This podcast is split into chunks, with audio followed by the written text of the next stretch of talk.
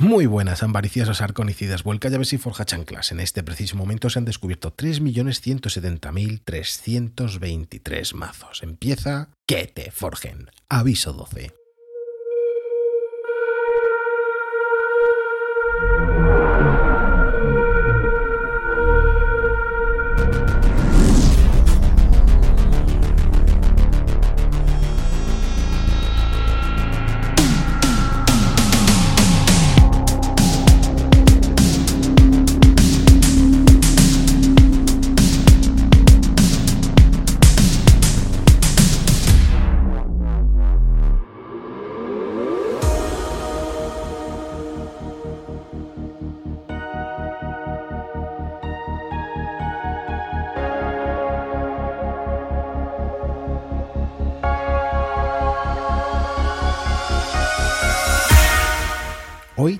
A alguien muy especial para mí y que sé que también para muchos dentro del mundo de Keyforce en España. Afincado en las islas mediterráneas y con una trayectoria de galones en nuestro juego, hoy me encantaría presentaros a José, espeso para todos. Bueno, pues eh, como os dije en el aviso anterior, tras la fragua, pues existe un campeón, ¿no? Ese campeón es José, José Espeso, que lo tenemos por aquí. Buenos días, José, ¿qué tal? Buenos días, San Precioso. ¿Cómo estás, Ricardo? Aquí andamos. ¿Qué tal tu regreso a tus tierras? Pues muy bien. La verdad es que caí en el avión rendido. Llevábamos unos días ahí de dormir poco y, y muy bien, muy contento. Muy contento. Genial. ¿Tu experiencia por Madrid cómo fue? Eh, Bien, me pareció corta porque llegamos viernes por la tarde, eh, quedamos para cenar con algunos eh, amigos de por allí y luego ya todo el sábado de torneo, luego salimos a tomar una cañita para celebrar la victoria y el domingo nos volvimos pronto porque tenía yo una función de mi hija de ballet y, y volvimos pronto. Importante. Así La que- familia siempre hay que cuidarla. Correcto. Podía ir, pero eso no me lo quería perder. Así que el domingo cogimos vuelo pronto y también el resto de, de expedición que venía también tiene familia, así que el domingo ya es como que lo pasas con ellos y, y no pierdes el. No has estado fuera el fin de semana entero. Perfecto. ¿Qué te parece si entramos un poco en harina? Vamos al lío. Venga, ¿cómo, cómo fue tu, tu experiencia, ¿no? ¿Cómo te sentiste al ser campeón en la fragua el pasado sábado? Uf, pues estaba pletórico, o sea, eufórico. No, no íbamos con ninguna expectativa, de verdad, ninguno de- del grupo, más que eh, jugar, pasárnoslo bien, ponerle cara a toda aquella gente con la que hablamos eh, a través de, de Crucible o, o incluso en el, en el chat que tenemos de, de Beer Forge. Y, y la verdad es que ir pasando rondas, pues se te hace como raro, te clasificas para top 16, que eso sí que en verdad pensaba que, que podía llegar, pero claro, vas pasando rondas, vas pasando rondas y te plantas en la final y dices, hostia, ¿qué está pasando? aquí?". ¿Cómo he llegado hasta aquí, verdad? Es como, es como, hostia, esto ya es la leche, ¿no? Eh, sí, sí, o sea, la- eufórico, en aquel momento estaba en una nube. O sea, me imagino ganar un torneo de la fragua de K4, pues el que gana el mundial de no sé qué, pues, o sea, ¿cómo tienen que estar? Sí, además eh, la, la dimensión ¿no? que, tomó, que tomó este torneo pues se podía asimilar a un Volture español. Eh, sí, en verdad sí, porque vino, se hizo mucha promoción de ellos, se hizo eh, involucrar a muchas, a mucha gente de muchas eh, comunidades. Entonces, hace un ejemplo de Mallorca vinimos 10. O sea que, pero bueno, hubo gente de todos lados, de Málaga, de Sevilla, de, de Murcia, Valencia. O sea, sí, sí, increíble, increíble. ¿Qué estrategia seguiste con, con ese pedazo de mazo ¿no? que tenías, que era Kecia, la sierva de la marisma antigua, para, para poder llegar al final de la meta? Pues tengo que decir que, que la idea era controlar un poco el ámbar al principio. Las, mis partidas se alargaban mucho porque eh, no soy de hacer ámbar muy rápido, pero sí que era un poco ir controlando la, mesa con Equidon, con Alianza, ir subiendo el coste para que se alargara el tema de, la forja. Y, luego con, con Insondable intentar controlar la mesa. O sea, hay que decir que todo esto lo he ido aprendiendo casi casi durante el torneo, porque este mazo lo había jugado cinco veces antes de, de elegirlo para, para el torneo. O sea que. De hecho, creo que lo probaste conmigo, ¿no?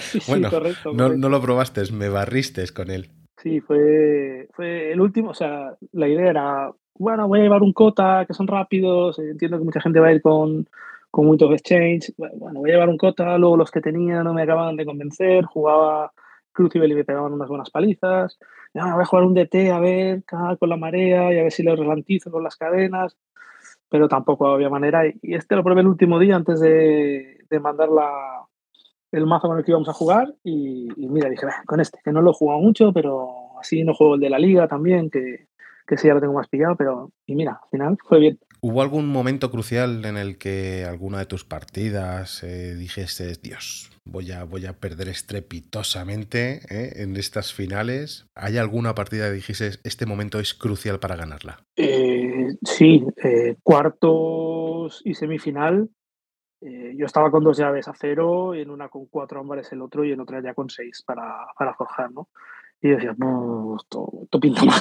decía, esto pinta mal, pero luego al final, pues bueno, pues lo que te decía, controlas un poco de mesa con Insondable, eh, le restringes poder jugar criaturas con Caupe, eh, le sacas el Timothy, que no puede forjar, entonces no te, van, no te pueden quitar el Caupe porque lo proteges con, ya luego juegas Equidon, Nasako, criaturas, tokens y demás. Y, eh, yo tengo que decir que el token del comerciante no me gustaba mucho por el tema de que prácticamente solo su uso, ¿no? Eh, esa acción, roba uno, destruye al comerciante, no, no, me parecía como muy útil, es decir, tiene poca vida.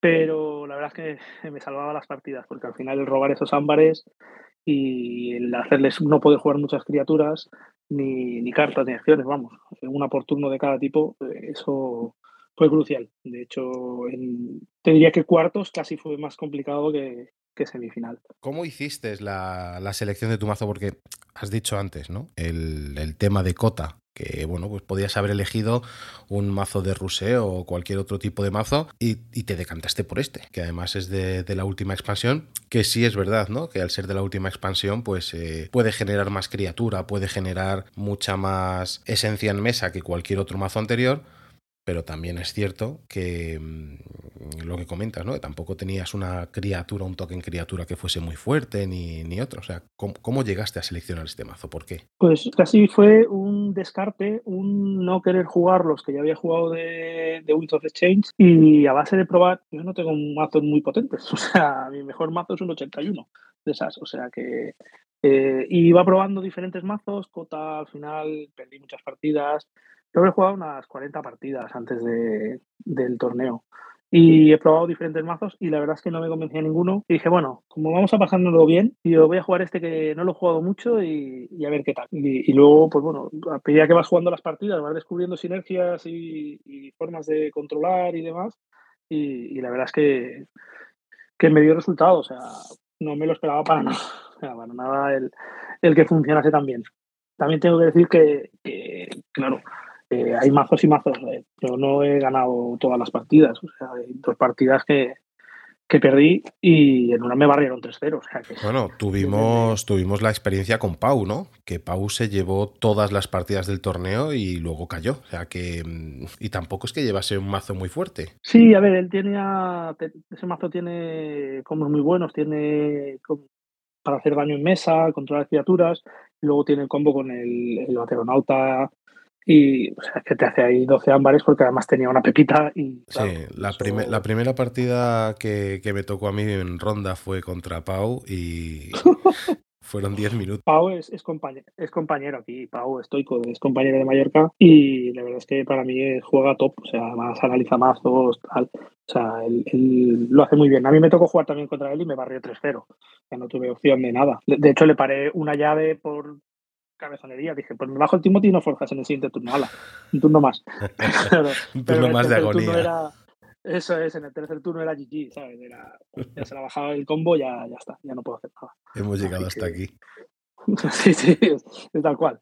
sus partidas eran bien rápidas. ¿Qué opinas, a, pues bueno, viendo, viendo esto, ¿no? Viendo estas diferencias que hay en mazo, ¿qué opinas sobre la importancia de, de la variabilidad ¿no? en los mazos de Keyforce y cómo afectó esto a tu estrategia? yo creo que esa es la riqueza de, del juego, ¿no? O sea, que, que, tú puedas decidir qué tipo de, de, juego quieres hacer o qué tipo de, de mazo quieres pilotar, eh, le da una riqueza grandísima al juego. Es yo en este caso el mío era de control, de alargar partidas, de luego controlar mesa, te voy robando, te capturo ámbar, eh, luego te, planto insondable y ya no puedes eh, jugar mucho, no puedes forjar, o sea, creo que, en ese sentido la importancia, o sea, la, el que haya mucha variabilidad es genial. Si tú puedes elegir lo que hablábamos antes. Tú, ¿Qué voy a hacer? ¿Voy a coger un cota rápido para cargarme los voy que no es de tiempo a plantar mesa y que no es de tiempo a, jugar y tal? Bueno, pues había de todo. El ejemplo es el, mazo de Pau, por ejemplo, que era velotísimo, pero luego, sin embargo, todos tienen alguno que le hace counter. Todos tienen alguno que, que si lo pillas, pues, oye, Sí, bueno, y, lo vimos, ¿no? No se llevó la final, con lo cual, pues. Y tampoco llegó a las semifinales, con lo cual, pues, oye, significa que había un mazo que le hacía counter a él también. Sí, correcto, correcto. Luego, por ejemplo, eh, en mi caso yo estuve viendo otras partidas y tal y, pensaba, joder, si, yo si me, me pilla este mazo me revienta porque es de hacer seis ámbares, ocho hombres por turno, o sea, es, rapidísimo. Entonces yo en mi partida necesito que se alarguen para poder controlarlo un poco.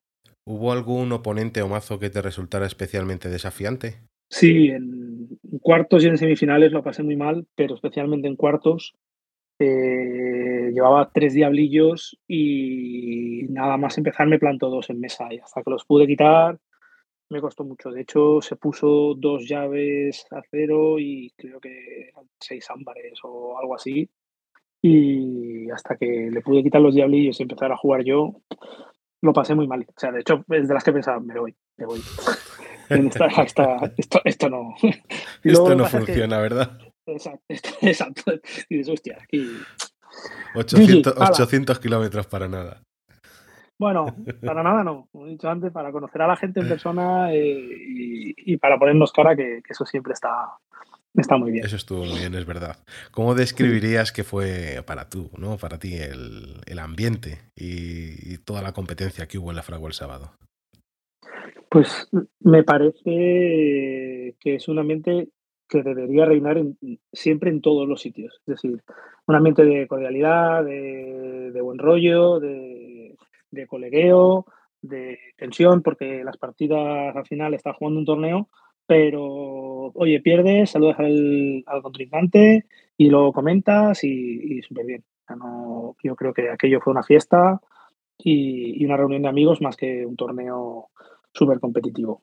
aparte, que, se hizo muy bien, ¿no? Que por parte de la comunidad de Keyforce España eh, se hizo un esfuerzo encomiable y funcionó todo. Es que funcionó todo casi como un reloj, ¿no? Nos tiramos desde las 9 de la mañana hasta las 9 de la noche, de apertura a cierre, pero no hubo ningún mal rollo, incluso con las tensiones que has comentado, ¿no? Se podían apreciar eh, la, la, felicidad en las caras mientras se jugaba, hubo mucha ayuda, o sea que se juntó una comunidad con mucha humildad.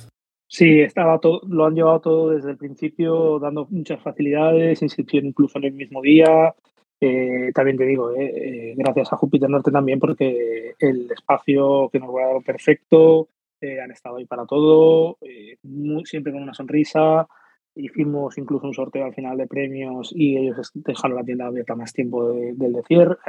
todo, desde la preparación hasta el día de juego hasta la tienda, todo. Eh, se encargaron de reservar también para la comida para 35 de los 40 que éramos. O sea, eso dice mucho de, la unión que había del grupo, ¿no? O sea, irse a comer todos juntos, pues ostras, dice, dice mucho. Pero nada, el ambiente brutal, brutal, para repetir sin duda.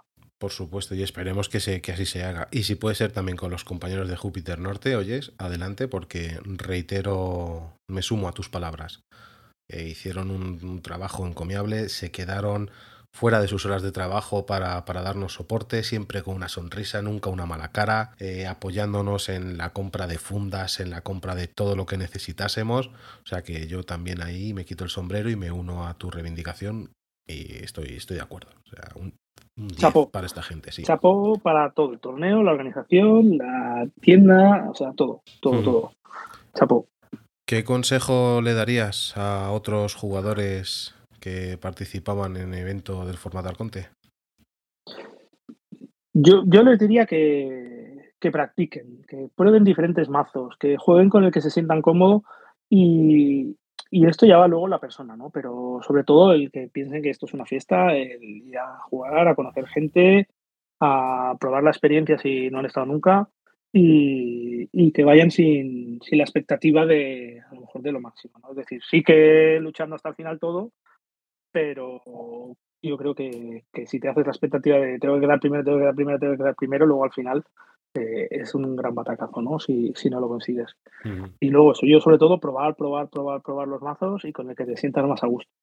Es que los mazos son muy buenos, pero no es tu forma de jugar y, y no, no lo acabas de bien de disfrutar o bien de controlar del todo. Uh -huh. Pues lo, lo, que cada uno más le guste. ¿Tienes, probar, probar y probar. ¿Tienes alguna anécdota que se te haya quedado memorable o alguna jugada clave que quieras compartir? Mira, en la en la final con, con CV Dante Speak, eh, él y yo ya nos enfrentamos en, en el torneo, en la, en la fase de suizo. Y me ganó 3-2. Me ganó 3-2 porque llevaba el Jalafest y tal. Eh, una de las anécdotas buenas es que me decía, no, yo de momento he podido sacar el Jalafest en todos. Y le decía, bueno, pues venga, yo te voy a cortar el mazo y te lo voy a dejar al final. Y, y no lo sacó, y no lo sacó. Y, y, luego tuvo que barajar el mazo y me dijo, venga, corta. Y le dije, no, no, no, que has barajado tú y te has dejado el Jalafest al final y, y, así no lo sacas. Y no lo sacó. O sea, eh, te voy a decir que esa fue la que me ganó, ¿no? Me ganó en, en el suizo 3-2 y, y, esa fue una anécdota graciosa, la de, no, pues no lo vas a sacar, pues te lo corto aquí y te lo dejo al final. Y al final no lo sacó. Qué buena. Sí, sí graciosa porque fue de coño, o sea, yo de verdad no sabía dónde estaba Jalapet, pero, pero, pero coincidió así. Luego nos reíamos, ¿no? Me decían, pues no sale, ¿eh? Pues no sale. Brujería. Que... Has hecho brujería. Sí, sí, sí, Eso es. ¿Qué te parece si destripamos un poco a Kecia? Sí, por supuesto. Por supuesto. Yo, si quieres, te, te resumo un poco por casas lo que, lo que me gusta más uh -huh. y, y, un poco la importancia que tienen cada una dentro del mazo. Perfecto. Sí. Lo primero, bueno, pues indicar que el token que lleva tu, tu mazo, ¿no? Este mazo que hemos dicho que es Kecia, sierva de la marisma antigua, es un comerciante de Equidon, que es un 1-0 y que roba uno y se destruye. Eso es, eso es. Eh, yo te digo, a mí este no me acababa de convencer, pero claro, luego lo vas jugando y entiendes que lo que te da es el control del ámbar del otro. Y dices, bueno, cosecho y lo tengo para el siguiente turno. Y dices, bueno, no, le robo uno y se lo quito a él. Entonces, eh, bueno, yo en este, en este mazo el, el, token al final no generas una burrada de tokens. Pero también tenemos que decir, ¿no? Que, que, que es robar, no capturar. Que eso quieras que no. Es robar, correcto, claro. claro, claro. Es, es, importante. Se lo quitas a él para ponértelo a tú. Uh -huh. Para ponértelo a ti. Es como un más dos. ¿eh? Correcto. Se lo quito y me lo pongo. También. Que... Antes de empezar con las cartas, ¿no? Creo que es digno de, de, de destacar que, que es un mazo que tiene muy poca criatura, ¿vale? Porque creo que son 11 criaturas las que tienes en mazo y luego tienes eh, hasta 16 oportunidades de, de, de criatura ficha. En un eso, creo que es un total de 27, ¿no? Eh, corrígeme si, si, estoy, si estoy equivocado. Eh, o, de, o 14, o sea, son unos, unas 25 criaturas. Mm, yo creo que son muy justas, ¿no? Para, para los mazos de, de Win of Exchange criaturas lleva 16, en verdad. Pero criaturas 16, correcto. Sí, de, en la mayoría se encuentran en Equidon, que son al final los que... Lo, lo bueno de, de, este es que tiene como muchas criaturas que tienen muchas acciones. Es decir, no son criaturas y ya. O sea, todas hacen algo. Entonces, el hacer ese algo, lo que te da la opción es decir, oye, voy a poner muchas en mesa ahora, con lo que necesitas decidir cuál quieres quitar porque normalmente a todas no las puedes quitar de golpe y son como para rayos, ¿no? Entonces dicen, bueno, pues si no hago esto, haré lo otro. Por ejemplo, con Equidon tienes mucha opción de, de robar, de robar ámbar con las criaturas también. Hmm, Con el Grezdutu y el Arcano, por ejemplo, ¿no? Ese te permite robar dos y lo pones boca abajo porque lo conviertes en una ficha, lo que implica que en el siguiente robas otra más, o sea que en, re en realidad estarías robando tres. Correcto. Eh, tengo que decir que las veces que lo he jugado al, Tributo del Ascano, me lo han dejado alguna vez, he robado dos y luego cuando está el token eh, ya no lo he usado. Lo he usado para llevármelo debajo del mazo y robar tres cartas. Equidon, Equidon tiene un artefacto que es brutal, que es el puesto Equigy. Y esto es, eh, es una acción, pon una criatura aliada en la parte inferior del mazo y robas tres cartas.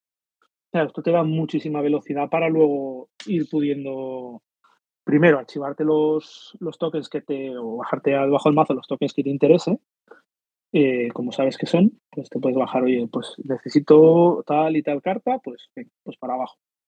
Y, y, luego encima robas tres, que te da la opción de seguir jugando cartas en el mismo turno. Entonces es un, un, artefacto muy chulo. Claro, luego también tienes la vendedora, la mantogemas, ¿no? Que también te roba uno y también mete uno, uno de daño. Eh, es un 6-0 y exacto.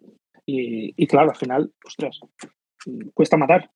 Y es otro para rayos, es otro de los que tienes que decidir si lo quieres quitar o no, o cada turno pues te van quitando. Luego tienes otra que, bueno, es una criatura común, ¿no? Pero creo que para controlar el ámbar del contrincante también es muy bueno, que es el inversor taimado, que tú le dejas al otro que se robe un ámbar, pero le capturas cuatro, que es captura, por lo menos se los has quitado y ya no podría forjar una llave, por ejemplo. Eso es, y luego también comba muy bien con el mercenario independiente, que es un, una mejora. Eh, el mercenario independiente lo que hace es que al comienzo de cada turno, el jugador activo toma el control de esta criatura.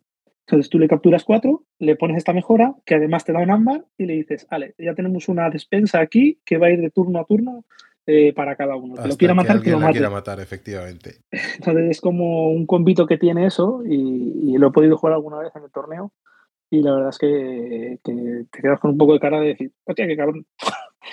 no, ¿Para qué? Porque yo no la quiero matar, porque le, los cuatro hombres le van al otro, y entonces son cuatro hombres que se han perdido ahí en el limbo, eso sí, puedes cosechar cada turno, pero, pero cada uno lo puede hacer porque se puede usar como la casa activa. Sí, el, mercade el mercenario independiente está muy bien, salvo cuando la juegas con alguna carta de insondable, ¿no? Que no te permita voltear cartas dañadas. Ah, sí, eso lo aprendimos también, ¿verdad, Ricardo?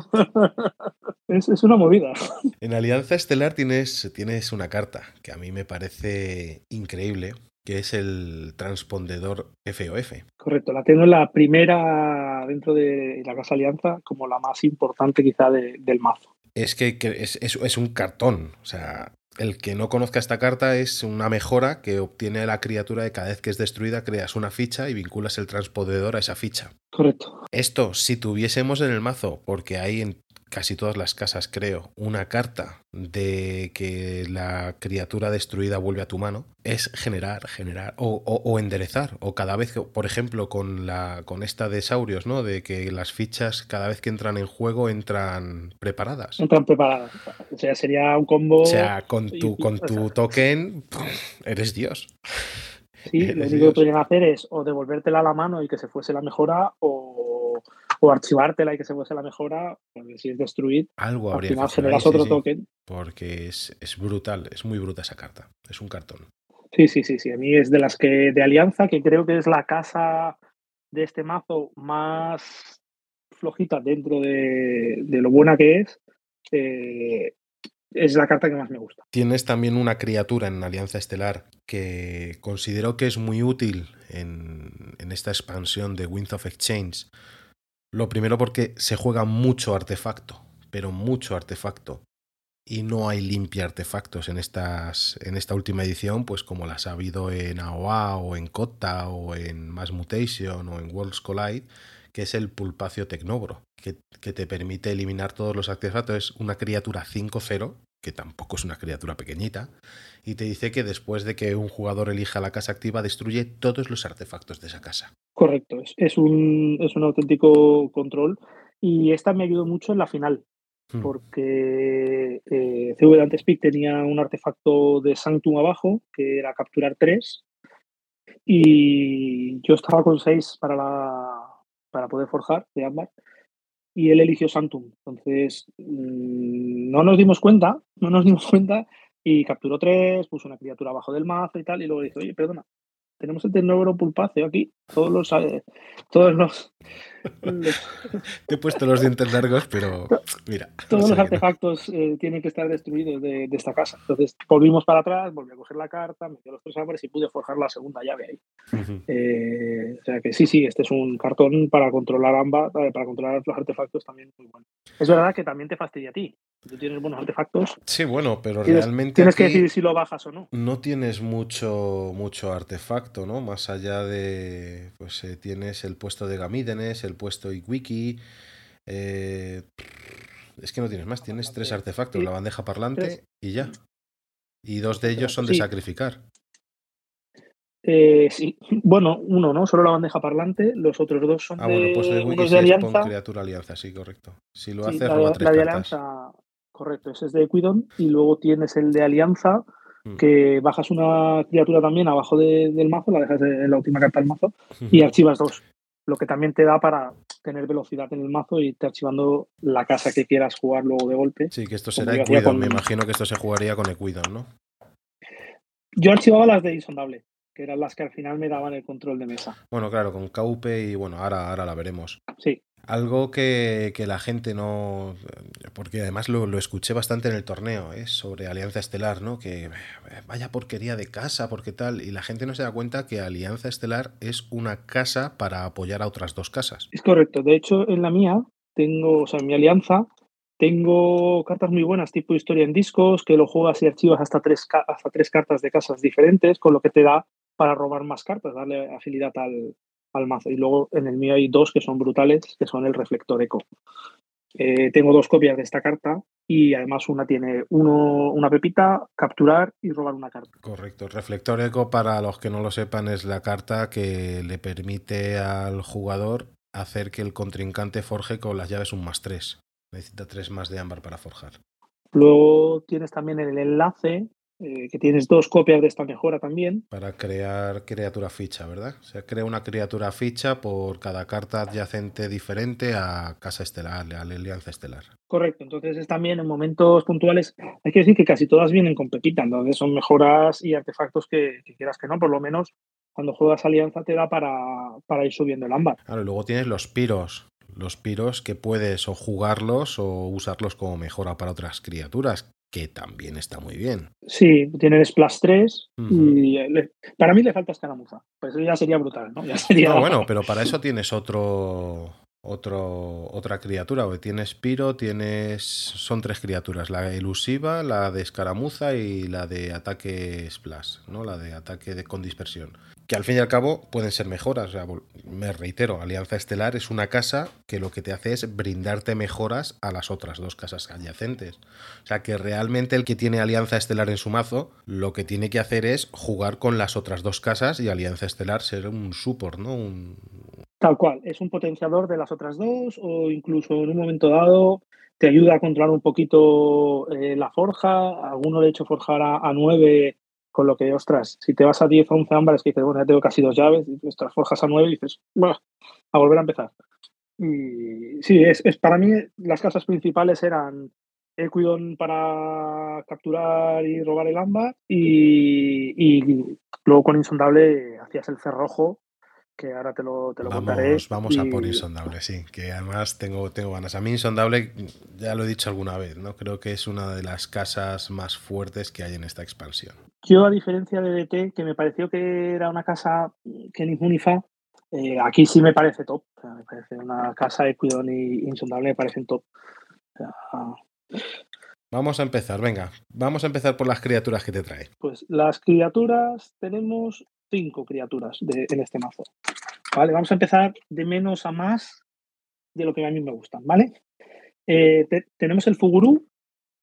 ¿vale? Fuguru es una criatura que tiene 1-0 con veneno y tiene, una acción disparada que es que el oponente repone eh, su mano con una carta menos, ¿vale?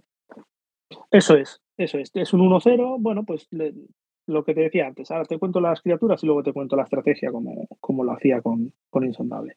Luego tiene el lanzarredes lomo dorado, eh, este nada, es un 2-0 y tiene después de cosechar agota una criatura. Pero potencia con dos de robo, con dos de captura. Y luego está el burbujitas, el burbujas, vamos, que cuando lo juegas eh, subes una criatura enemiga a la parte superior del mazo, ¿vale? De su propietario. Luego para mí una que me ha dado mucha vida, que es el Timothy el preso, Me encanta esa criatura. un cartón. O sea, es un cartón. Mientras controles una criatura a la ficha, los oponentes no pueden forjar llaves. O sea, no es que se salten su paso de forjar. No, no, es que no pueden. Y te crea la criatura ficha. Y te la crea para que la tengas. Eso es, eso es. Es un cartón, vamos, o sea, es un pararrayos, el primero que el primero que van. Y, y luego otro que también a mí me enamora es el Caupe, ¿vale? El Caupe es un 2-0 y tu, tu oponente no puede jugar más de una carta de cada tipo. Acción, artefacto, criatura o mejora en cada turno. El Caupe es un objetivo. No es una carta, es un objetivo. En cuanto lo sacas a mesa, ya sabes que tienes que ir a por Ekaupe. O sea, es obligatorio. O sea, y tienes que protegerlo. Y tú puedes protegerlo ahí. Tienes cartas para protegerlo. Yo aquí he hecho auténticas diabluras con, con Insondable. Vamos a ello, cuéntamelas. Mira, Insondable tiene dos desorientar. Dos desorientar que para el que no lo sepa, eh, lo juegas y eliges la carta de, identidad, una casa de la carta de identidad de tu oponente. Y durante su próximo turno no puede jugar cartas de otras casas. Es decir, tú le dices, pues vas a jugar Santum y solo puede jugar cartas de Santum.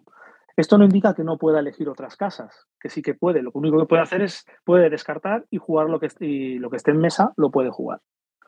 ¿Vale? Eh, al final es, condiciona mucho. Pues de estas tienes dos. Luego también para controlar mesa tienes el Maelstrom. Maelstrom, que es buena carta para limpiar también, sí. Correcto. Por orden aleatorio, pon cada criatura en la parte superior del mazo de su propietario y aunque tiene una penalización, tienes dos cadenas, pero bueno, cuando el otro planta una mesa brutal, planta una mesa brutal, pues tú ya dices, pues venga. Claro, y tú lo que haces es limpiar, tiras tu artillería de insondable a la mesa y para el siguiente turno la tienes activa, mientras que él no.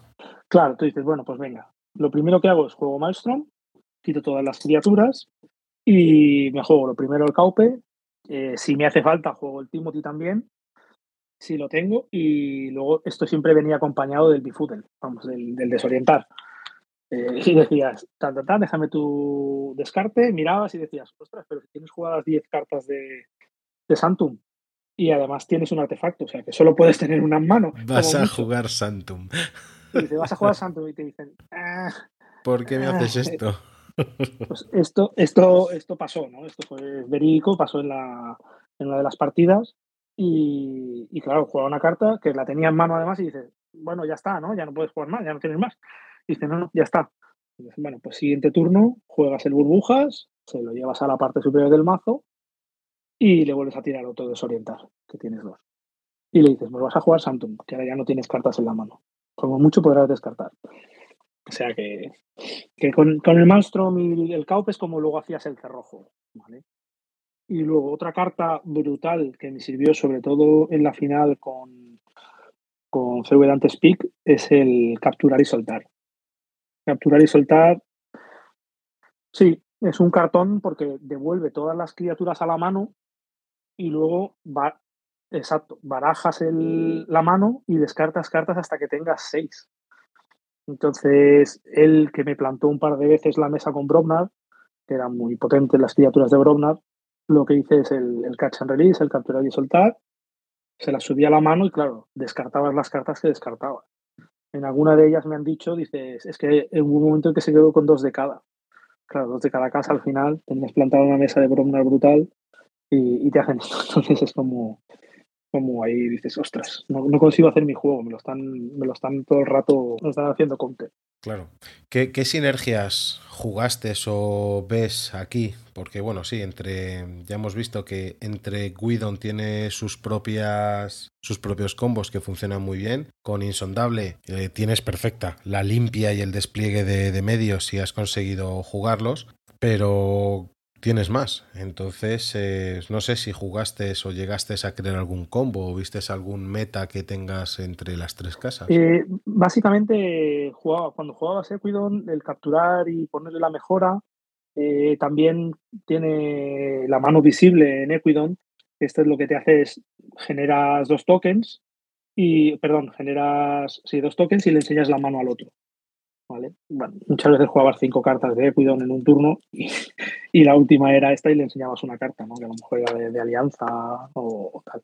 Eh, lo bueno de las tres es, jugar el, cuando hacías el cerrojo sobre todo, que eso, por eso digo que, tenía que alargar las partidas porque necesitaba archivar cartas y, coger más con el artefacto de, de Equidon. Eh, es hacer el cerrojo y luego proteger básicamente con las otras casas. Con el piro para ir limpiando, con eh, las de las de Equidon, pero no nos olvidemos que tiene dos generales Orza, este mazo, que lo que tienen es escaramuza. Y además por cada llave forjada que tenga el oponente creas un token. Entonces esto, esto lo que te hace es al final eh, que puedas proteger el, cierre que tienes con, con el Caupe y el Timothy. Sea, esto es, la maravilla de, este mazo es que todo aporta. O sea, no hay, creo, ninguna carta mala. Que, como decíamos antes, también eh, en cuanto a control de artefactos, este mazo pues también tiene una... Sí, el pulpacio. No, y luego también tiene un subastar en, en Equidon, que lo que hace es ah, bueno, claro, que purgas Un, artefacto. El de purga el artefacto ¿no? de su controlador y obtiene un. Alguna vez me he purgado uno mío, ¿eh? también te lo tengo que mm. decir, por no darle un ámbar al otro. no el de Equidon de robar tres cartas, pero sí el de el de el de Alianza de archivar dos. A mí Subastar me dio una victoria. Porque purgué un artefacto mío para conseguir el ámbar que me quedaba, quedarme en check de la tercera llave y en el siguiente turno forjar. Sí, es muy bueno porque purgas un artefacto que puedes decir, mira, este stop, me lo cargo y ya no vuelve a jugar en toda la partida, ¿no? Pero a veces dices, bueno, pues me hmm, cargo, uno mío porque me pongo ahí en, check. Me da la ventaja. son, dos ámbares porque además viene con, un icono de bonificación de un ámbar y un daño. y un daño también. Aquí viene potenciado con, con eso, es, eso es. O sea que, que brutal. La verdad es que la combinación de todo y a medida que vas pues, jugando. Sí, sí. No hay carta mala. O sea, no hay una carta que digas. Bueno. Hombre, es que juega, tienes eh, criaturas que están muy bien compensadas. Si es verdad que no tienes criaturas de, oh, Dios mío, vas a poner una mesa que no voy a poder borrar. No, tienes eh, criaturas que son fácilmente golpeables, ¿no? Pero vuelves a lo mismo. Tienes eh, scopes, tienes objetivos que son los que hay que eliminar, pero para eliminarlos tienes que tener algo y antes de sacarlos pues ya te has encargado de hacer una limpia. Y luego por otra parte con, con Equidon lo que haces es gestionar mucho el ámbar del contrincante, no tu ámbar, el del contrincante, ¿no? Eh, a nivel de robo, a nivel de captura y eh, pues bueno, pues a nivel de, ir creando fichas que si no te las quitas te van a ir mermando también tu... te, van a ir minando poco a poco la, la cosecha que has hecho de ámbar. Con lo cual tienes que elegir, ¿quiero perder esto o quiero perder lo otro? Y poco a poco, pues eh, llega un punto en el que te, puede desquiciar mucho tu mazo. jugar contra tu mazo es muy desquiciante. Sí, porque te puedes pensar que lo tienes hecho y de repente dices, bueno, pues voy a jugar Alianza y le voy a poner el, al Piro, le voy a poner una de más 3 o a la de Alianza que tiene eh, de 4-1 le dice, pues le voy a poner también el, tus llaves cuestan más 3. Y es un 4-1 que no tiene nada, simplemente mm, es un 4-1, la jefa de inventario Gita, y te toca ir a matarla porque te está generando que tus llaves cuesten 9.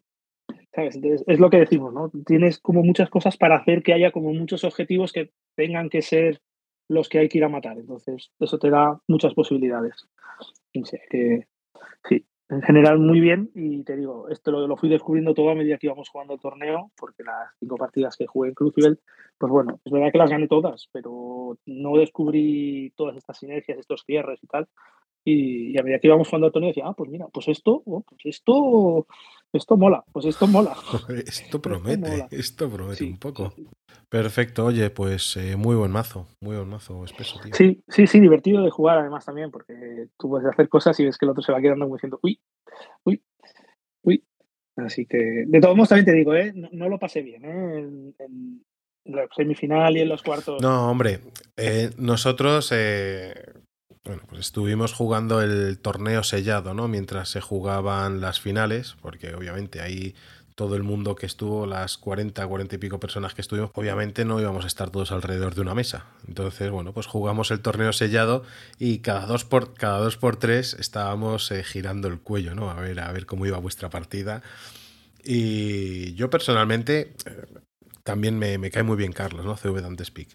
Pero, oye, me hizo mucha ilusión. De hecho, yo creo que me habría hecho mucha ilusión también que hubiese ganado Carlos pero reconozco que me hizo pues eh, algo, ¿no? Ahí la patatita por detrás cuando, cuando ganaste tú. Quizás porque de entre los dos, obviamente contigo es con quien más contacto tengo, hablamos, eh, si no son casi todos los días a través de, de, chat, ¿no? De redes sociales o de WhatsApp, pues eh, hablamos cada dos, tres días, ¿no? Y compartimos y bueno, pues te tengo también en el, en el, grupo de este podcast, con lo cual pues obviamente tengo más, más, más sinergia contigo, ¿no? Que con, que con otro, con lo cual me hizo, me hizo mucha ilusión. Sí, yo tengo que decir que con Carlos jugué la primera partida en el, en el suizo y perdí y ya habíamos comentado y tal, y me hizo ilusión verle en la final también. porque al final justo nos fuimos a comer y estaba sentado en nuestra mesa, o sea, guay. La verdad es que con Carlos también muy bien y, comentamos luego algunas jugadas y tal, y ya te digo, lo del Caupe y los Bifudel, y que tuviste que elegir Santum, y cuando elegí Santum eh, se petó el artefacto y todo eso, pues eso también fue como, como la puntilla en la final. Y, y, hacerle forjar a 9 cuando, cuando iba a forjar y no forjaba, o sea, eh, tengo que decir que igual esto suena mal, pero la final la llevaba mucho más controlada que la semifinal y, la, y los cuartos de final.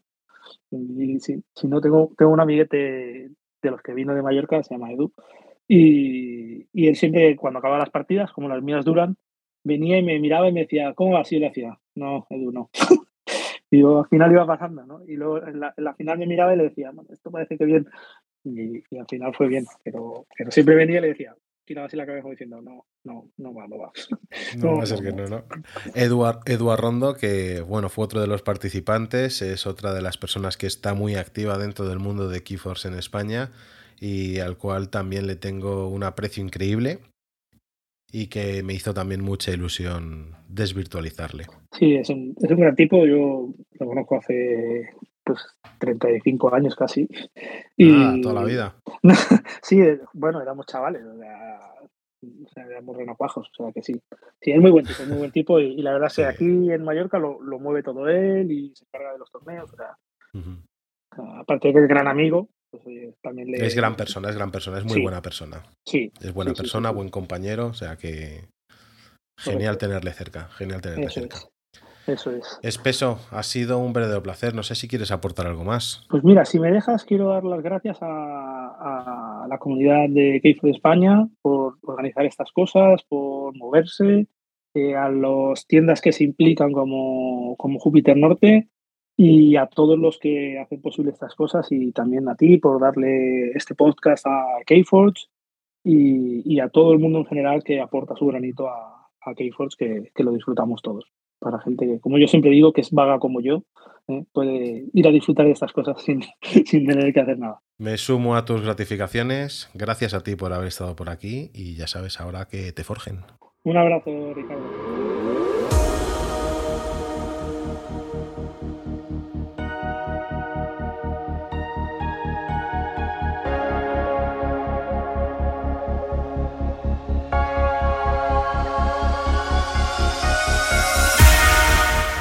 Ha empezado el 2024 y con él cambios en el juego. Tenemos novedades respecto a las restricciones para el formato de alianza de torneo en 2024. La lista restringida de Alianza 2024 para torneos de Keyforce ha dado mucho que hablar y ha sido anunciada, manteniendo la alianza como formato principal. Se ha establecido las restricciones para evitar experiencias no interactivas y fomentar la creatividad al manipular las reglas detrás de la escena. El objetivo es limitar combinaciones extremas y turnos largos. La lista también busca promover variedad de la construcción de mazos, ya que cada conjunto de Keyforce es un pool autónomo. A diferencia de sistemas basados en puntos, se prefiere la lista restringida por su simplicidad y eficacia. El desarrollo de nuevos conjuntos y actualizaciones periódicas ayudarán a mantener la competitividad fresca. Las restricciones actuales con las nuevas incorporaciones son desorientar, acción insondable, no puedes tener ninguna. Cronus, criatura logos, no puedes tener ninguna. Controlar. Soy yo del futuro. He tenido que viajar al pasado para que tú, en este presente, puedas tener información correcta sobre las restricciones. Os dije, bueno, acabo de deciros la lista de restricciones. Os indico cómo funciona realmente según las santas escrituras de torneo. De la lista restringida solo puedes tener una de las cartas por nombre indicadas en la lista de restricciones. La cantidad es cualquiera, sin que se pase del número de cantidad permitida. De este modo podrás tener en tu mazo de alianza Desorientar, que es una acción de insondable, cualquier cantidad. De Cronus, una criatura de logos, cualquier cantidad. Controlar al débil, acción de Dis, cualquier cantidad. Cámara de ámbar oscuro, artefacto Dis, una única por mazo. Transpondedor FOF, mejora de alianza estelar, cualquier cantidad. Forma fantasmal, mejora anomalía, cualquier cantidad.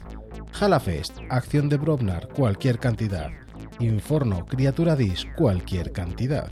Instructor Legionarios, Criatura de Saurios, cualquier cantidad. Acceso a la biblioteca, acción de logos, una por mazo. Generosidad Marciana, acción de Marte, una por mazo. Modo sigiloso, acción de Alianza Estelar, cualquier cantidad. Viajero del Tiempo, Criatura de Logos, cualquier cantidad. Y acción coordinada, acción de Alianza Estelar, cualquier cantidad. Por ello no se trata de que no puedas usar ninguna de esas, sino que solo puedes usar una con el mismo nombre en la cantidad que se pueda usar por mazo de alianza. Nos vemos en un futuro y nos escuchamos en cualquier momento.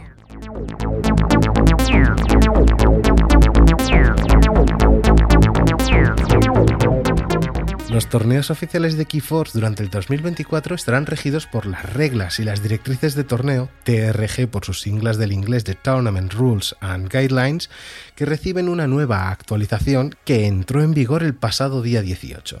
Los campeonatos de tienda, Apple campeonatos nacionales y el campeonato mundial utilizan las TRGs. Estas reglas cumplen varias funciones, describen todos los roles en un evento de Keyforce, trazan un código de conducta al cual todos los participantes deben adherirse, especifican los materiales que los jugadores deben proporcionar para participar en los torneos, brindan pautas para los jueces y otros funcionarios del torneo, y definen todos los formatos oficiales de torneo de Keyforce. Los jugadores de Keyforce que siguieron el año de torneos 2023 notarán que esta última actualización de las reglas presenta algunas revisiones importantes. Un resumen de estos cambios son los siguientes. Todos los juegos tienen un límite de tiempo de 45 minutos, incluyendo cada juego en la partida final.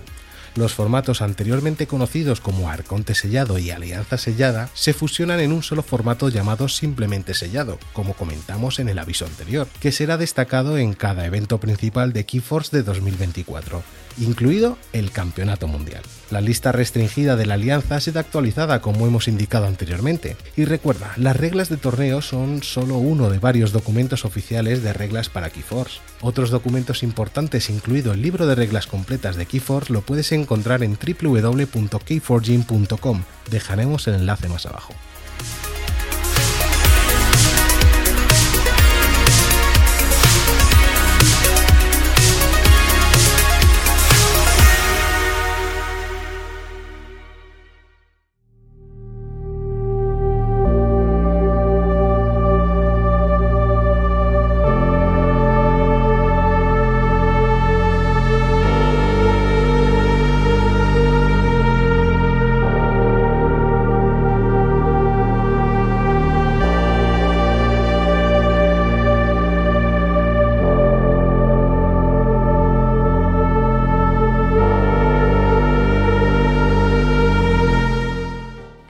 Confines de la realidad, entre destellos de luz y mensajes encriptados, hemos sido testigos de un enigma que desafía toda comprensión. ¿Son estas comunicaciones heraldos de un futuro por venir o ecos de una civilización ancestral, anterior incluso a la era de los dinosaurios, que ha trascendido los límites de lo imaginable? Los expertos, en su afán de desentrañar este misterio cósmico, teorizan sobre la posibilidad de que estas señales emerjan desde la distante galaxia de Abel 1201 BCG, donde un colosal agujero negro, con una masa sobrecogedora de 32,7 millones de soles, ha sido descubierto por nuestras máquinas.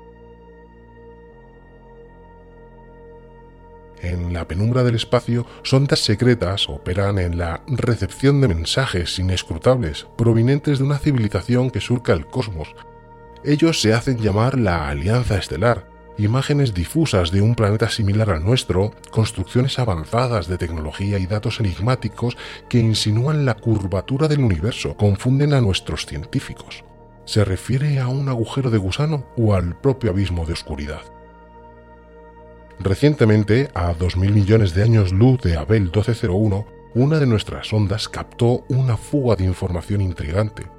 Los llamados Alianza Estelar habían descubierto algo llamado el crisol, un lugar donde planetas, estrellas y soles emergen de la nada. En ese rincón del cosmos, civilizaciones alienígenas coexisten con gigantes, con bestias salvajes y horrores insondables. En un ballet cósmico que se ha desarrollado a lo largo de millones de años. Las lecturas recibidas son como un rugido de energía, desmesuradas, una fuerza que desafía las leyes conocidas de la física. Desde la NASA persisten en la búsqueda de nuevas comunicaciones, pues intuyen un patrón inteligente que se manifiesta cada medio siglo. Con el telescopio espacial James Webb continuarán esta odisea en busca de la entrada a ese crisol, con la esperanza de desentrañar los secretos de esos seres de la Alianza Estelar. El universo, en su vastedad enigmática, guarda respuestas que solo la exploración valiente podrá revelar.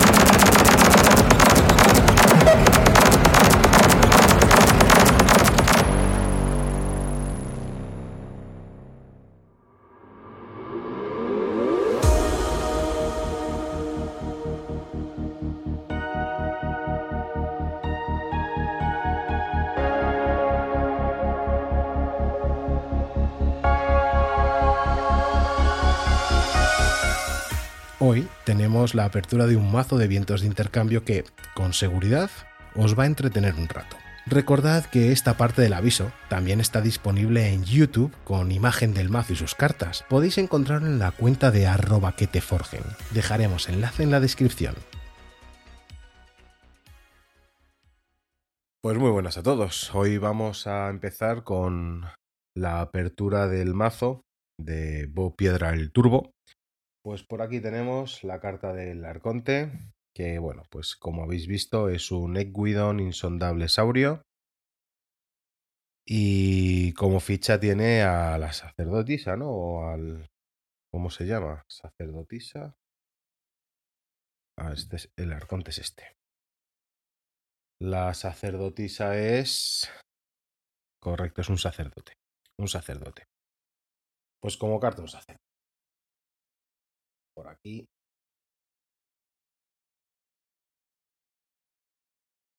Perfecto, y vamos a ver qué nos trae este mazo. Mira, empezamos por Equidon con el cazatalentos, que es eh, una criatura 2-0.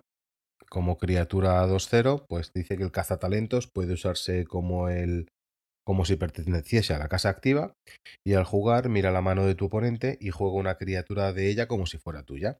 Tu oponente toma el control del cazatalentos y te da un ámbar. Está bien, lo único pues que tienes que saber que esta carta va a ir rotando, ¿no? Entre un jugador y otro.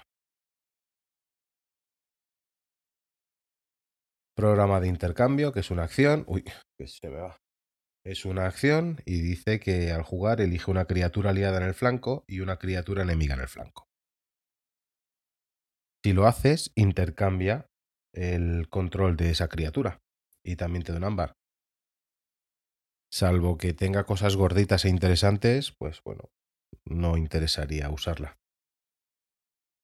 Un cacharraco, que es el saltarenas, que es eh, un artefacto, y como acción dice que devuelve una criatura aliada a la mano de su propietario. Si lo haces, puedes jugar una criatura que no sea Equidon en tu mano. Bien, bien, buena, buena carta. No, no está del todo mal. Curiosa. El ya conocido eh, Secretos Comerciales, que, bueno, jugar, descarta cualquier número de cartas de Equidon de tu mano y roba un ámbar por cada carta descartada de este modo. Esta está muy bien cuando tienes cartas eh, pobres, ¿no? Cuando tienes cartas que no que no tienen efecto, no tienen sinergia en el mazo. O cuando necesitas robarle al otro ámbar para tú llegar a forjar una llave. Ahí sí puede estar interesante sacrificar cualquier tipo de carta de Cuidon. Como carta, está bien, es una carta muy correcta. Pero atentas a perder cualquier mano, cualquier combo, cualquier cosa que tengas en Equidon si la usas. La siguiente es el guardia beligerante, que el guardia beligerante es una criatura 8-0 y dice que el, guardia beligerante entra en juego preparado y que, bueno, cuando la juegas, pues tu oponente roba una carta. Ten conten carta gorda con una acción preparada, pero obviamente tu contrincante pasa a turno de, juego de, de, robar. O sea, se, se, roba uno directamente. El reclutador Otos, Otosra, otros, Otosra, que es una criatura 4-0 y que después de cosechar crea una criatura ficha. Viene por duplicado. La vendedora Mantogemas, que es eh, también una criatura, criatura 6-0, y que como acción roba uno inflige uno a la vendedora de gemas. Pues ya está. O sea, robas uno al contrincante y le metes un contador. Bueno, bien. Oferta generosa, que es una acción, destruye una criatura aliada y si lo haces, pues robas dos de ámbar. O sea, tiene mucho robo de ámbar esta, este Guidon. Mucho. Bandeja parlante, que es un objeto, es un artefacto, y es un Omni que destruye la bandeja parlante y creas una criatura ficha. Bueno, pues en cualquier momento en el que necesites tener una criatura ficha, este artefacto te lo da y además pues tenemos uno de ámbar. Administradora Shujizane, que es una criatura 2-0. Y nada, pues lo único que te hace es eh, potenciarlo. Te potencia el mazo con dos de ámbar y una de robo. Sin ninguna otra característica. Dos de ámbar que tienes. El viajero manipulador. Que el viajero manipulador es una criatura 3-0, es elusiva. Y que después de cosechar descartas una carta de tu mano. Y robas una carta. Bueno, pues es una, una buena acción después de cosechar. Más que nada para limpiar mano. Limpias mano y robas. Puede salirte buena jugada con ello. Y hasta aquí sería eh, la casa de Guidón. Vamos a ver cuánto ámbar tiene. A ver. Uno. Dos, tres. Tres ámbar directo. No tiene ninguna otra potenciación. Bueno, es una casa que, que gestiona mucho el ámbar, ¿no? Guidon se creó son los comerciantes. Y, y por ende, pues ellos juegan mucho con, con esa idea de capturar y robar ámbar. Tienes muchas cartas de robo de ámbar aquí en, esta, en este mazo. Habría que probarlo y ver qué sinergias puedes encontrar, porque la realidad es que mmm, pocas cosas puedes hacer con, con esta casa Equidon. Hacer soporte para ir robando cosas. En Saurios, si llegamos a tener poema épico, pues a lo mejor las criaturas que, que consigan capturar, pues sí puede sacar algo, pero creo que ha sido casi todo robo. A ver. Ven aquí tú, forja chanclas. A ver. Robo de ámbar. Criatura ficha. Esto es un robo de ámbar. Robo de ámbar. Criatura ficha. Robo.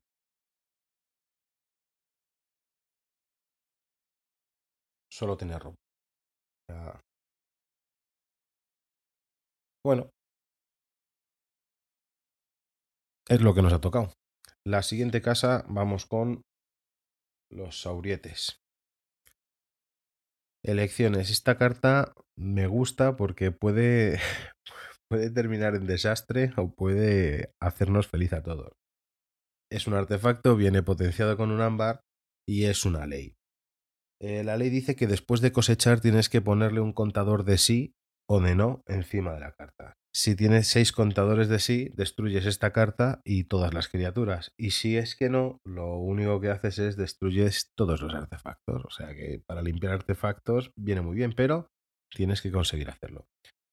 ¿Por qué? Porque cada criatura significa que tanto tus criaturas como las enemigas, si el enemigo tiene siete artefactos o cuatro artefactos en mesa obviamente no le interesa que saquen un no, con lo cual va a cosechar para que sea todo un sí. Con lo cual, pues juegas con, con ese entretenimiento, ¿no? Esa diversión que le pone el puntito a esta carta. La siguiente es la formación Anquilo. También viene potenciada con un ámbar. Y dice que jugar elige uno. Durante el resto del turno, una criatura aliada obtiene escaramuza o exaltas una criatura aliada durante el resto del turno. Todas las criaturas aliadas obtienen escaramuza. la emperatriz Orusilla, que es una criatura que es un 4-3 y que mientras haya más criaturas enemigas que aliadas, pues eh, la emperatriz Ursilla obtiene un ataque de dispersión de 4. Y al jugarlas destruyes otra criatura que tengas en la mesa, que por experiencia propia suele ser una criatura ficha. Tendríamos armar a los plebeyos, que viene con 2 de ámbar, y que es una acción que creas una criatura ficha y la escudas. Recordemos que escudar significa que eh, si la atacas no recibe nada de daño, si atacas con ella no recibe nada de daño, si la intentas subir a la mano le quitas el escudo pero se sigue quedando en mesa, si le intentas purgar o destruir le quitas el escudo pero se sigue quedando en mesa. O sea que es invulnerable mientras tenga el escudo. Otro armar a los plebeyos, solamente con uno de ámbar, porque el otro era un potenciado. Cuídate de los idus, uno de ámbar. Es una acción que inflige 23 de daño a una criatura en el centro de la línea de batalla de su controlador. Bien jugada, es un pepino de carta. ¿Por qué? Porque la mayoría de la gente no pone las criaturas gordas en los extremos, sino que las suele poner en el centro. ¿Por qué? Pues no lo sé. Cosas de la vida, es lo primero que sacamos, lo, lo gordito pero es buena carta. Carga aplastante es una acción potenciada con robar y que al jugar destruye todas las criaturas con poder 4 o inferior y obtienes una cadena. Bueno, oyes, por una cadena y limpiar mesa de 4 menos está muy bien.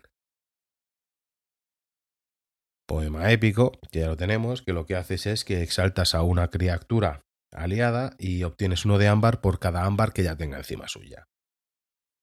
Está bien a jugarla bien con criaturas que eh, o se exalten a sí mismas en cada turno, que puedan ser exaltadas y que sean gorditas, que sean tochas. De momento la única criatura tocha que tenemos, una criatura grande, sería la de Equidon de 8-0, que entra preparada. Eh, pero no tenemos nada que la, que la exalte. Entonces tendríamos que jugar... A ver aquí cuántas de exaltar tenemos. Una... Una... No. Una.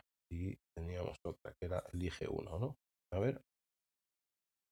En el elige uno, sí, aquí está, formación anquilo. Exaltar una criatura.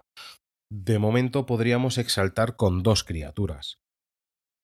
Bueno, no es lo, no es lo mejor, pero sí que nos permitiría el tener algo de control ¿no? en, en la baraja. Robaríamos dos. Tenemos que ver cómo termina esto de Saurios. El siguiente es Fausto el Grande, que las llaves de tu oponente cuestan uno más por cada ámbar que haya encima de otras cartas que, aliadas que tengan ámbar sobre ella. Puedes exaltar una criatura aliada. Pues ya llevaríamos tres exaltos. Ya llevaríamos tres exaltaciones. Eh, bueno, podríamos ya llevarnos tres sobre una criatura. Instructor de legionarios, que es una criatura 2-0, es un objetivo, es un target según entra en la mesa. Es una criatura que dice que todas las criaturas aliadas entran en el juego preparadas. Y creas una criatura ficha. Es un cañón, pero un cañón. es un objetivo porque si no es que según vayas bajando cartas a la mesa, vas eh, fusilando, jugando, cosechando, haciendo lo que quieras.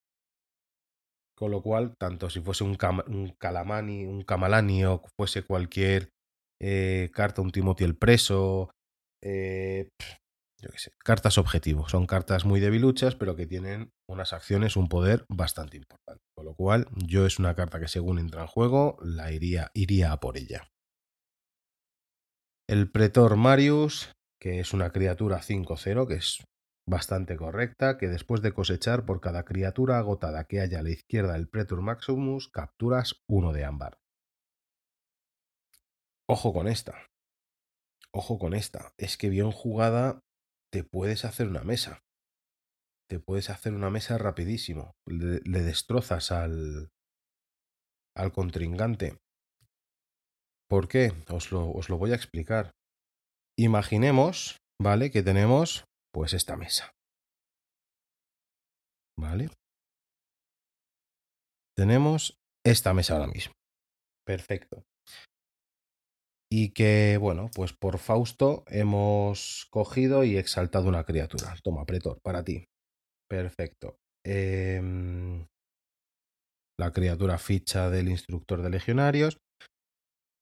Y tenemos, hemos jugado ahora la formación anquilo. ¿Vale? Entonces exalto una criatura. ¿Vale? Y esa criatura aliada durante el resto del turno, pues todas tienen escaramuza. Perfecto. Pues ahí lo hemos dejado, muy bien. Entonces, ¿qué va a ser lo siguiente? Pues lo siguiente va a ser que voy a cosechar, cosechar, cosechar y cosechar. Me he llevado cuatro ámbares, ¿vale? Cuatro ámbares. fijaros cómo va la cosa. Ahora voy a coger otro ámbar de otro color para distinguirlo. Cuatro ámbares, ¿vale? Los ponemos sobre nuestra arconte. Cuatro ámbares, perfecto. Em, también el ámbar de haber jugado el icono, ¿vale? Cinco ámbares. Es que, es que os va a reventar la cabeza.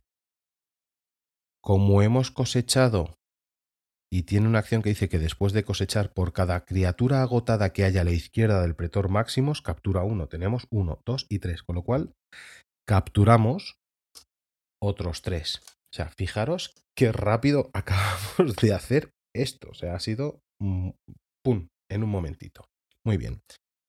Ahora, ¿qué hacemos?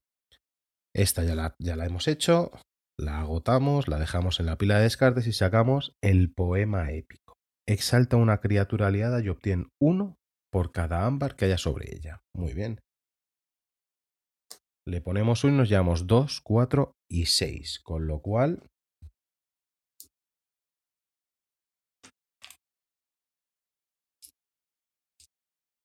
mirad, en un momento, todo ese ámbar en una sola mano. 2, 4, 6, 8, 10, 11 de ámbar en una sola mano. Gratuito. así de rápido. No está mal, ¿verdad? Os habéis quedado igual que yo. Y sabéis que entonces en el siguiente turno lo que toca es hacer así y hacer tiquitín, tenemos llave. Muy buena, Pretor. Muy buena. Sí, señor. Sí, señor. Vamos. Let's go to continue. Vamos a continuar. El Pretor Maximus. Qué, buena carta. Y ahora tendríamos el Simposio. otra más. Es una acción que exalta, prepara y usa una criatura aliada. Si se trata de una criatura ficha, puedes exaltar, preparar y usar otra criatura. Eh, si hemos hecho 11, ¿vale? Ahora imaginaros, la misma mesa con el Pretorus Maximus. Lo exaltamos, le ponemos otra encima, ¿vale? Volvemos a cosechar, nos llevamos otros tres de los que teníamos y ahí después jugamos el poema épico. Nos volvemos a llevar otros tres. Que sí es verdad que luego esta se queda con seis encima, pero es que yo ya he hecho 14 o 15. Decidme si no merece la pena. Pero bueno, ahora vamos a ver cuánto ámbar tenemos directo. Uno, 2, 3, 4, 5 y 6. Y 6 de ámbar, o sea, una llave. Vamos ahora con Insondable, que este Saurios, ya con el combo que tiene, es bastante espectacular. Cangrejo Lomocráneo. El cangrejo Lomocráneo es una criatura 1-0 que como acción roba 1. Y tiene veneno. Y tenemos dos repetidas. Bueno, perfecto, no es mala carta. Maelstrom, que pones en orden aleatorio eh, cada criatura en la parte superior del mazo de su propietario y, obtienes dos cadenas. Un león limpiadora. Alguero. Que te potencia, es un potenciador con una de captura y dos de, de robo de cartas. Saqueador profundo, que es una criatura 4-0, que mientras controles una criatura ficha, tu oponente repone su mano en el paso de, de robar con una carta menos. como si le metieses una cadena y encima te crea una criatura ficha. Es una carta a tener en cuenta. Tendríamos también presión avisal, que tiene uno de ámbar de... Tiene icono de uno de ámbar y la presión avisal es una acción que durante el próximo turno de tu oponente las llaves cuestan 3 de ámbar por cada llave forjada que tenga. Si tiene una llave, pues se va a 9, si tiene dos llaves, pues se va a 12. Y la tenemos doble, que también viene con su icono de ámbar. Y lo mismo, si sacas las dos acciones a la vez, pues en vez de 9, pues sería a 12 con una llave y a 18 con dos llaves. Burbujitas, como lo llama Espeso, burbujas, que es una criatura 5-0 que jugar por una criatura enemiga en la parte superior del mazo de su propietario. Pues, devolvérsela al robo. Cuidado al pisar, esta carta me gusta bastante. Viene potenciada con uno de ámbar y con su icono de ámbar. Jugar, elige una casa de la carta de, identidad de tu oponente y si no elige esa casa como su casa activa durante el próximo turno, crea dos criaturas fichas y prepáralas. Está muy bien, además sabiendo que la criatura ficha es de Insoldables, el sacerdote que agota criaturas enemigas, con lo cual puedes tener un control bastante bueno de la mesa. La siguiente es una carta, lo que he dicho antes, carta objetivo, Timothy el preso. Eh, es una criatura 4-0 y mientras controles una criatura ficha, tu oponente no puede forjar llaves. Jugar una criatura ficha. Te da la criatura ficha y ya el otro, y nomine pattern no forja llaves. O sea que o limpias de fichas o directamente vas a por el Timothy el preso. Otra es Gruñidos de Grandeza, que es una acción, y jugar elige una casa de la carta de identidad de tu oponente, y si tu oponente no elige esa casa como su casa activa en su próximo turno, obtienes 3 de ámbar. Pues mira, entre estas dos puedes hacerle... Entre estas dos puedes hacerle una buena púa, porque te puedo obligar a que cojas una y luego te obligo a que cojas otra. Entonces, dependiendo de lo que quiera, si quiero crear dos, criaturas fichas o obtener tres de ámbar, pues puedo hacerte la puñeta. Ya está. Entre estas dos es elegir qué prefieres. Dos criaturas fichas preparadas que te van a dar dos de cosecha, y las criaturas, obviamente, o tres de ámbar. Dependiendo de tu necesidad, pues irás a una u otra y el otro tendrá que elegir. Me imagino que aquí elegirá en razón del ámbar que tengas controlado o de las criaturas que tengas en mesa. Y por último, el Biozarca, que es una criatura 6-0 y que cuando tu oponente juegue una carta de acción, en vez de resolver su efecto de juego, destruyes la criatura del flanco izquierdo. Bien, esta criatura está muy bien cuando juegan alguna carta que realmente pueda afectarte mucho en el juego. Cartas de eh, generar poder, generar ámbar, robar ámbar, eh, evitar que forjes una llave, etcétera, etcétera, pues bueno, el biozarca ya sabes que tienes que tener a la izquierda de la mesa, ¿vale? Siempre a la izquierda, eh, criaturas ficha o criaturas de muy poquito poder que puedas destrozar. Este es el mazo. Este es el mazo. Vamos a ver cuánto daño, cuánto ámbar directo tiene. 1, 2, 3, 4, 5, 5 de ámbar. Vale, pues en total tiene 14. Bueno, con 14 de ámbar tienes dos llaves y si jugamos con la casa Saurios, pues está muy bien. Entonces, ¿cómo jugaríamos este mazo? Pues este mazo yo lo jugaría en robo de ámbar para evitar la forja de llaves del contrincante mientras me voy haciendo un mazo correcto con, con saurios, ¿no? Y voy exponiendo saurios a la mesa. Empezaría bajando criaturas grandes de saurios y no las usaría para luchar, sino para cosechar, y a la vez estaría espoleando ámbar con, con Equidón. Cuando tenga ya una mesa con 4 o 5 criaturas que estén controlando un poco el juego, iría con Insondable, con las criaturas objetivo gordas, porque de esa manera me van a permitir dejar los saurios en mesa. Al dejarme los saurios en mesa, porque obviamente o vas a por el Timothy el preso, o vas a por burbujas, o es que tienes que limpiártelos. Yo seguiría con Saurios haciendo mano de Saurios y cuando puedas realmente sacas el combo que hemos visto con Saurios y es cuando te haces la partida. Este es el mazo, señores. No hay más. Espero que os haya gustado y nada. Nos vemos en el siguiente. Si queréis hacernos llegar cualquier duda, pregunta relacionada con el podcast, podéis hacerlo a queteforgen.gmail.com. Si es relacionado con el juego, a comunidadkfe.gmail.com. Ahora juega o que te forjen.